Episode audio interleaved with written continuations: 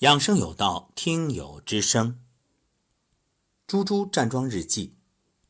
二零一九年十一月十号早上七点五十一分，老师早上好。昨天上最后一课时，嗓子到心口这一道又开始疼，还好不停的咽下唾液，觉着能缓解。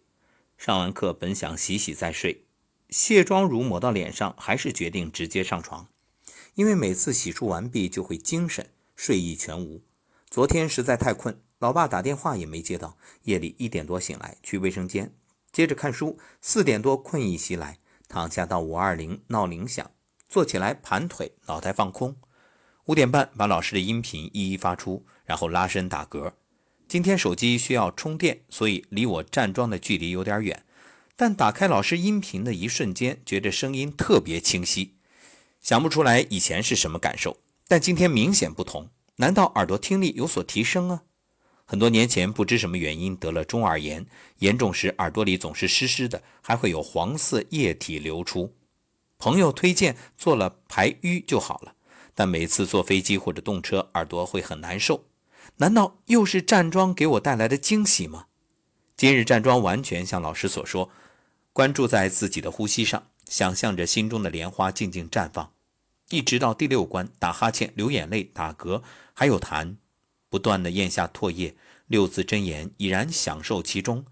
最后两关，稍稍走神，站完还没有做拍打，就想去卫生间。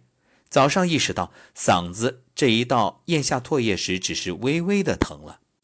感谢亲爱的老师，而更加让我高兴的是，听到节目里说有人因为我的分享而受益，真是特别开心。同样为老师的孜孜不倦点赞，好心情。猪猪也为你点赞，因为你的坚持分享会带动很多人，让大家感觉到一切那么真实，就好像你在陪着大家一起站桩，而你现有的感受也是大家陆陆续续会体会到的。祝贺你听力提升。是的，因为气冲病灶。把一些淤堵给打通了，你可能自己没在意，但不管怎么说，这是好事儿。